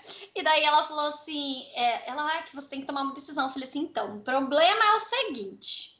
Aí ela falou para eu seguir minha intuição, né? Porque eu falei, como decidir, né? Ela segue sua intuição e tal, ela tava falando. Aí eu falei, bom, o problema é, é, é a sua. Bom, o problema é a gente pensar que tem um problema, mas fora isso, ela falei assim para ela: o problema é quando a sua intuição diz vai, se joga, se liberta, mas as contas falam: oi, tudo bom? Não esquece de mim, viu? Ó, lembrando que é aquela empresa que paga eu, viu? tipo aquela coisa, né? Mas isso faz parte do processo, por isso que eu tô trazendo isso aqui também, né? Existe um momento certo para você tomar as decisões. Então, não fica aflita. É, a gente fica ansiosa, óbvio. Mas não fique. É, um, eu tive aí um, um uma baixa é, no começo desse ano e eu entendi que eu estava me cobrando por uma coisa, aquela história, o que não pode ser resolvido, resolvido está. Então, se não é o momento, se não está propício, por seja qual N motivos que você tem, mesmo que a tua, a tua intuição esteja te falando só vai, entendeu? Pensa se, se isso é emocional no sentido de você tá com uma TPM ali, que eu sei, ou realmente pode ter um alerta para que você isso não é para te desmotivar. Então tá, sua intuição tá mandando você se jogar, mas ela não disse para você fazer isso agora, entendeu? Ela se prepara, se programa, se né? Enfim, se organiza para que você possa ir, ir para o próximo passo, né? É, esse esse Adubaí, o Adubaí que eu queria deixar é justamente esse de você entender qual é o momento para você tomar suas decisões. Nunca, nunca vai ser fácil e nem claro, mas quando você olha para dentro de você, tem, tem tudo a ver com isso que, que a Camila tá, tá falando, né? Então, meninas, uma coisa que eu penso muito assim é, nesse processo todo é a gente sempre pensar mais, né? Sempre a gente olhar mais quando eu falo de essência e tal, mas não dá para entrar muito no assunto porque é, é, muito mais complexo que isso, não é só não é só intuição, é um pouco mais a fundo do que isso, né? A intuição ela faz parte do processo, a, a, intuição é um dos pilares do meu posicionamento, é um dos pilares dos meus valores, é um valor para mim muito importante, mas tem um pouco mais é, atrás, por trás disso. Mas é você focar não lá no final, sabe assim, não na linha de chegada, é a gente focar no processo que a gente está, por tudo que a gente vem passando, tudo é um processo de aprendizado, de assim, cada, cada podcast que eu faço aqui eu aprendo, cada cliente que eu atendo eu aprendo, aprendo com ela, aprendo para trabalhar com ela. Então, é nisso que eu sempre foco. E isso tem deixado o meu dia e os, as minhas entregas muito mais leve, muito mais tranquila, sabe? Então, um conselho que eu gostaria de deixar, assim, que, que é, para mim é muito, muito claro, assim, é esse, a gente focar nessa, nessa jornada em si mesmo. E como você falou, Carol, é não ficar desesperada, ah, o que, que, eu vou, que, que eu vou decidir? Calma, faz um planejamento, fala com a Camila, a Camila é boa nessas coisas também, planejamento, assim, financeiro, você precisa ir no planejamento financeiro, entendeu? Se você, sabe, é, se organiza, se fica, fica tranquila, aceita o processo e passa isso com uma forma muito mais, mais leve para o seu dia a dia. E ouve mesmo a sua intuição, porque a nossa intuição ela fala muito com a gente, isso é, é muito legal, assim, muito certeiro. E, mas a gente sabe que, como a Carol falou, né, tem os boletos também que estão gritando lá na porta. a gente tem que ter um equilíbrio, sabe? Tudo é equilíbrio, gente, tudo é equilíbrio. É, exatamente, é equilíbrio. E falando, né, daquilo que você me perguntou sobre ó, onde estar, né, como, como, como não ficar nessa bolha e como sobreviver, entre aspas, né? A, essa questão da, das redes sociais, elas, elas estão sempre mudando, e é o que você falou. A gente está na casa de outra pessoa, né? O que, que eu tenho visto e eu tenho aplicado também, né? Tenho aplicado com alguns clientes e tenho preparado para mim mesma, ó, o spoiler aí, para você que, que não me seguia, vai me seguir vai ver isso acontecer. É, tem tudo a ver com tudo que a gente está falando aqui, né? Primeira coisa, se você não acredita que postar todo dia não seja para você, não está alinhado com o que você acredita mesmo, não faça. Porque é, a gente coloca, eu não sou a melhor pessoa para falar isso, mas eu acredito nisso. É, a gente coloca energia em tudo que a gente faz, tá? Energia mesmo, às vezes não é uma coisa assim visível, e aliás, nunca vai ser, mas a gente coloca energia. Então, a partir do momento que você faz uma coisa que você não acredita que vai funcionar, não vai funcionar, não vai acontecer, não vai dar certo. Então, primeiro passo, faz uma jornada aí dentro, entende o que faz sentido para você. Então, para Camila fazer lives não era legal, né? De certa forma. Então, não, provavelmente ela não vai ter um resultado com isso. Óbvio que ela vai ter um resultado com isso, porque é uma ação é, bacana, mas talvez ela não tenha isso da forma que ela está esperando. E, não vai acontecer mesmo, gente. Então, assim, como então ficar preparado para estourar a bolha? Primeiro, está sempre se atualizando. Mas quando eu falo está sempre se atualizando, não é para você virar louca dos cursos e se internar de livros e cursos e, e conteúdo e encher a sua cabeça, porque é o que eu estava falando lá. Você acaba ficando tão confusa que você não trava e não posta nada, não faz nada. Inclusive, gente, esse é um momento em que eu, par eu parei de, de postar, porque eu não tava vendo sentido. Não que eu parei de postar, eu tenho postado, mas eu tenho entendido que, para mim, hoje não faz mais sentido ficar postando conteúdo técnico, técnico, técnico o tempo todo no meu Instagram. Então, que nem ontem me deu a louca, fui lá e fiz um monte de stories, entendeu?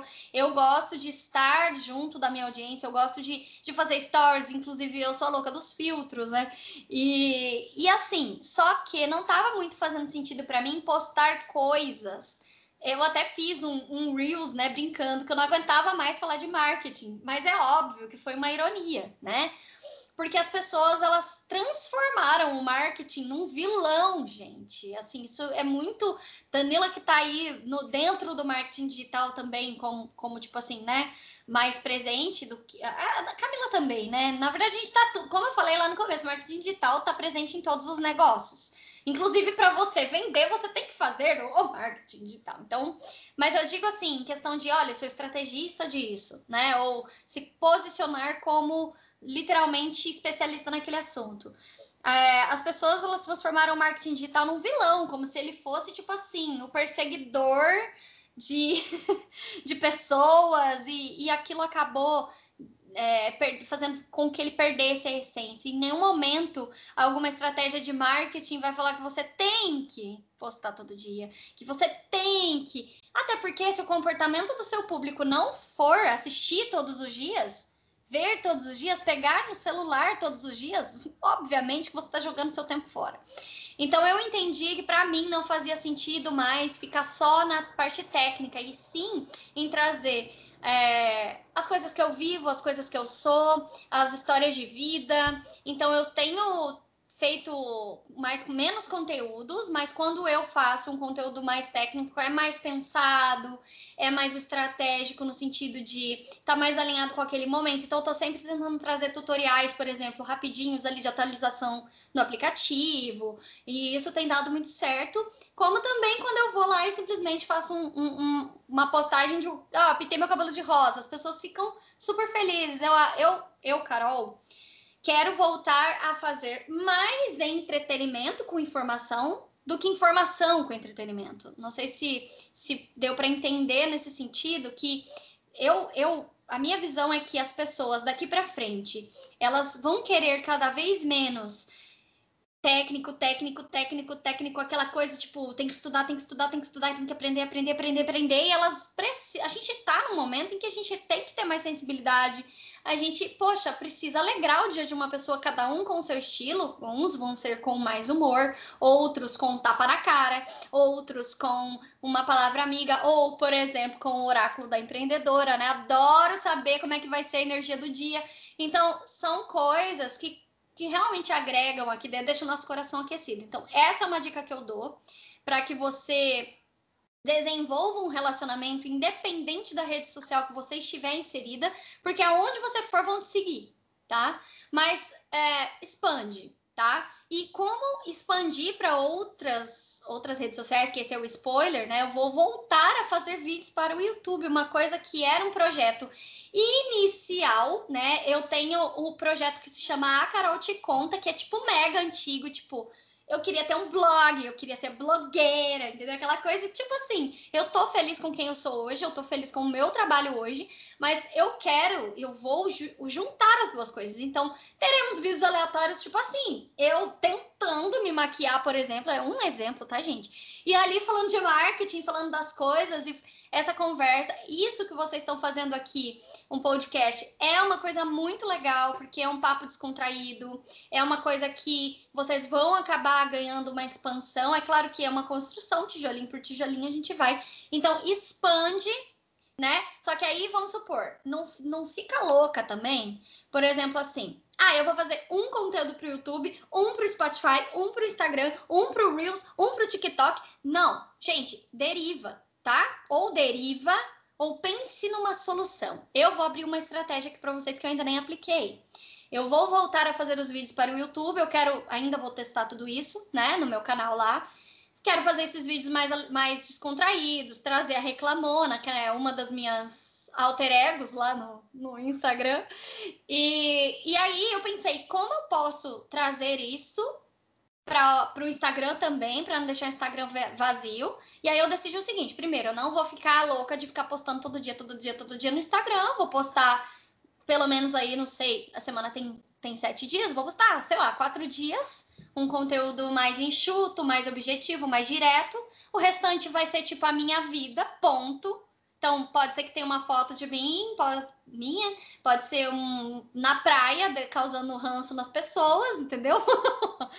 Mas, enfim, é a minha vida. Eu lutei muito para estar tá onde eu tô hoje. Então, é, Só que aí, como, como eu, eu, pensei assim, como que eu posso derivar esse mesmo conteúdo sem colocar de repente ele no GTV e ele perder a força no YouTube, né? Porque o que, que acontece? Quando você replica muito conteúdo igual, não que você não possa fazer isso, pode ser uma estratégia no início, principalmente para fazer uma transição. Isso não quer dizer que eu vou abandonar o Instagram, só quer dizer que vai mudar o formato com que eu me comunico lá.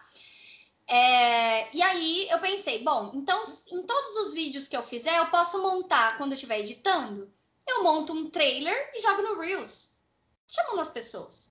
Então, é um conteúdo para o Insta, vai ter um fechamento, porque ele vai ter um roteiro, esse trailer. Então, eu já estou ali gravando, gravo um extra, fica um conteúdo que é o mesmo e ao mesmo tempo é diferente. Então, a solução que eu dou para você não ficar dependendo de, de bolhas é estudar qual rede social ou qual. Tem gente que se identifica muito com blog. Os blogs ainda, gente, dão muita é, dão muito resultado, tá? Para quem se dedica mesmo, para quem gosta de escrever, para quem gosta de fazer vídeos e etc. Enfim, cada blog vai ter o seu estilo, mas a maioria é escrito.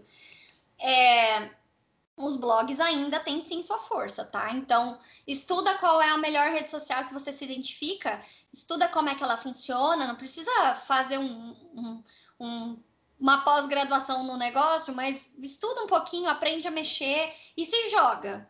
No começo, você não vai ter mesmo. Não, não espere. Esse é o meu adubaí para vocês. Não espera as coisas acontecerem do dia para noite, porque não vão, a não ser que você tenha aquele negocinho que eu falei virado para a lua. Fora isso, tá? Não vai acontecer amanhã. Você começar hoje, amanhã já tem mil seguidores. Não funciona assim.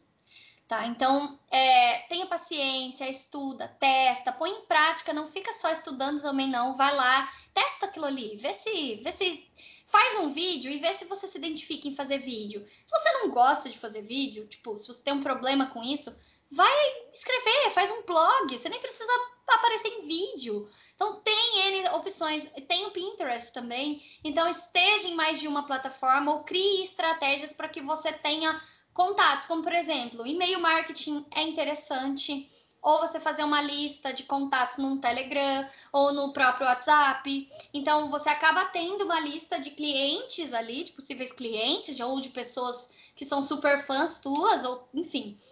E não fica presa a uma bolinha, né? Então, essa é a minha a minha mensagem sobre essa questão. É uma mensagem, um conselho uma do Bahia para você, tudo junto e misturado. É, não espera as coisas caírem do céu, porque não cai. Mas também não quer dizer que vai ser muito difícil, que vai ser muito complicado, que vai ser muito pesado. Porque se você tiver alinhada com o que você realmente gosta de fazer, e não é aquela coisa assim de papo de coaching, não, tá? Tipo assim, ah, você tem que amar o que você faz. Você vai gostar do que você faz, mas dentro do que você faz, vai ter um monte de coisinhas que você não gosta de fazer. Isso é natural. Não tenta também ser aquela florzinha delicada, porque não vai rolar. Se você for aquela florzinha delicada, vai vir alguém arrancar sua pétala e já era. Entendeu? Então, aquela assim, né? Bem doida. Essa é doida, gente. Mas é isso, sabe? É... Não espera as coisas cair do céu e não fica também muito sensível só esperando fazer o que você ama. Porém, embora contudo, se você estiver alinhada com o seu, seu sua essência, como diz Camila, né? As coisas vão fluir. Vai por mim. Vai fluir. Vai fluir mesmo, gente. E esse bate-papo aqui, Carol, foi incrível, foi maravilhoso. Eu adorei, adorei conhecer um pouco mais dessa história, conhecer um pouco mais de você, saber aí toda a sua trajetória nesse processo, nesse marketing digital, nesse mundo maravilhoso da internet. E eu queria te falar, Carol, nunca falei, mas acho Carol J muito chique, muito chique, viu? Acho maravilhoso. E onde que a gente te encontra, Carol? Eu tô lá no Instagram por enquanto, né? Na verdade, não por enquanto, porque eu não vou sair do Instagram, viu, gente? Mas assim, como eu comentei aqui com vocês, tem um projeto lá pro YouTube também. Mas pode lá me pesquisar no Instagram, que vocês vão encontrar lá. É só escrever, né? Arroba daí Carol J. Escreve J mesmo tipo, no final, né? Tudo junto, Carol com C mesmo. Então, Carol J e um Azinho a mais. Então, Carol J. e pode me achar lá no Instagram, que por lá eu vou comunicar todas essas novas mudanças que vocês já estão sabendo em primeira mão, né? Nem as minhas seguidoras estão sabendo ainda. E a gente queria deixar uma pergunta para você, querido ouvinte. Como é a sua experiência com o marketing digital? A gente contou aqui as nossas, como que funciona, a gente quer ouvir o seu lado também. Então é só mandar um e-mail para a gente, que é podcastplantaí.gmail.com E se você quiser fazer parte da nossa rede de apoio, vai ter um link aqui embaixo para quem está no YouTube. Basta só você se inscrever, que a gente conversa, né? Fica um cantinho bem mais gostoso para a gente trocar ideias. E é isso aí, Carol. Queria agradecer muito, muito a sua presença por ter participado aqui com a gente. Foi muito bacana, viu? Um beijo, gente. Até a próxima. Um beijo. Muito obrigada, gente. E é isso, né? Tamo junto nesse mundão aí da internet. Fiquem aí com essas maravilhosas. E até o próximo Planta aí, né? Até, até o próximo.